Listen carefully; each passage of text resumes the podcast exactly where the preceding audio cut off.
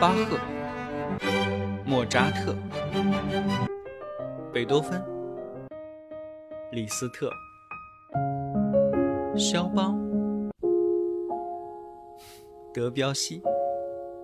这里是显微镜下的古典音乐史，我是旧扎特，不是莫，是旧啊。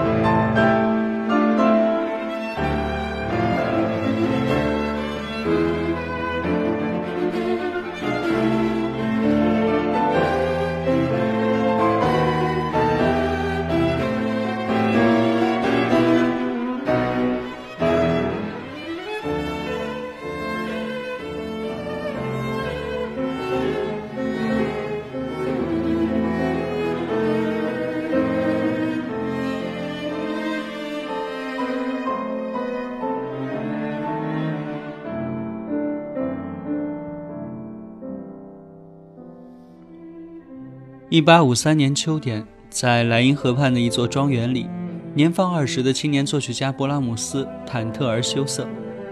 刚弹了一段他谱写的升 F 小调奏鸣曲，当时的大作曲家舒曼便眼含着泪花打断他：“你等会儿，我去叫克拉拉也来听听。”舒曼请来了他的妻子，那位美丽而高贵的女钢琴家，二人一起聆听了这位少年的才华和诚挚。这就是那个宿命般相会的情景。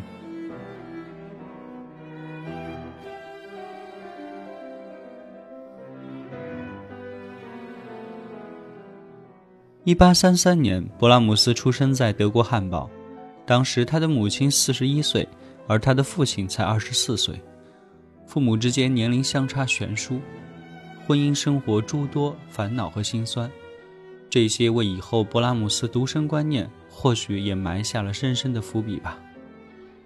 从幼年时候起，勃拉姆斯就与母亲感情深厚而亲密，一如若干年以后，他对师母克拉拉那一见钟情的灼灼情感和精神依恋，旷日持久，隐忍缠绵。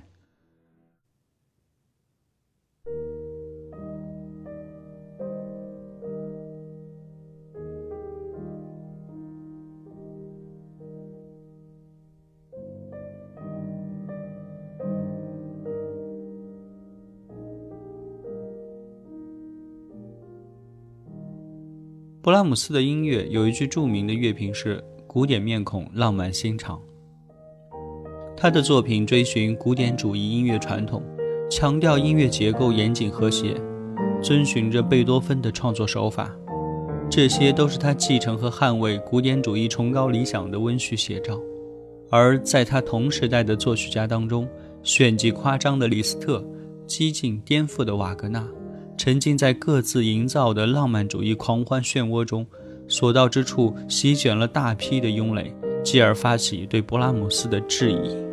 时代先锋们觉得勃拉姆斯无趣而固执，乐迷们讥讽他创作时的保守和平静。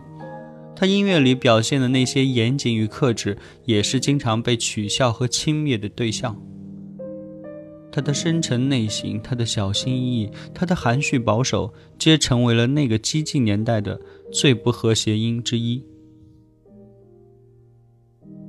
不过有意思的是，贡布里希好像也说过一句话：如果反保守成为了潮流，那么保守反而就可能是最激进的了。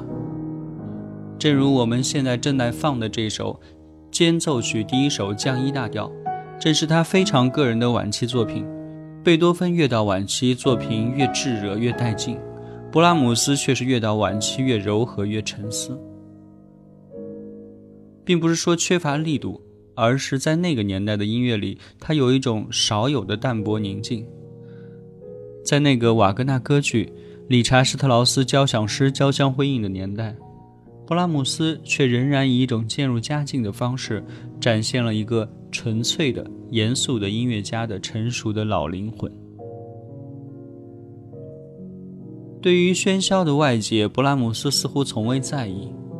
他热爱旧音乐、旧理性，他热爱秩序，他总是在回望，回望巴赫、亨德尔。回望贝多芬，回望他生命中最重要的年长的两个女人，一位是他的母亲，另一位则是他的师母。他曾经说过：“我最美好的旋律都是来自克拉拉。”勃拉姆斯一生只向他们交付过真心。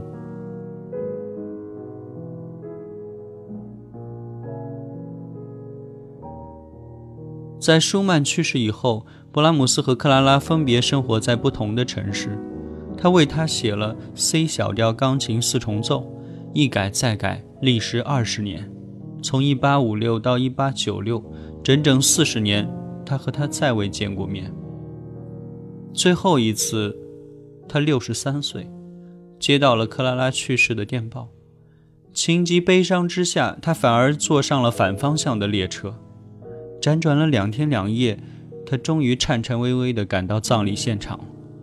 当他拿出那些作品手稿，四首最严肃的歌，分别是：因为他走向人间，我转身看见，死亡是多么冷酷，以及我用人的语言和天使的语言。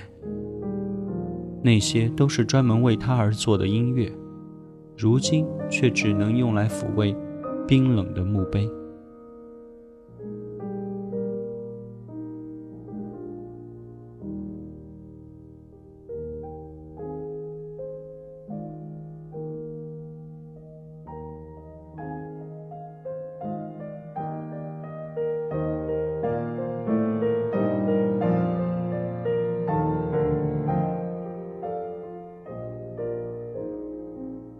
余华曾经在音乐的叙述中这样说过：“勃拉姆斯在舒曼那里领取了足以支持一生的自信，又在克拉拉那里发现了长达一生的爱情。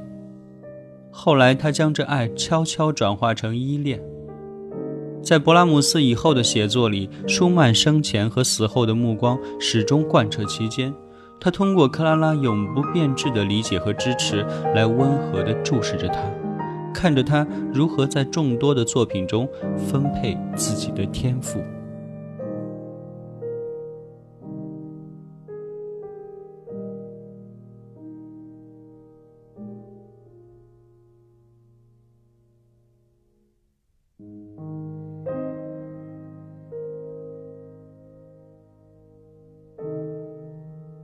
本期节目的结尾，我们来放一首勃拉姆斯的。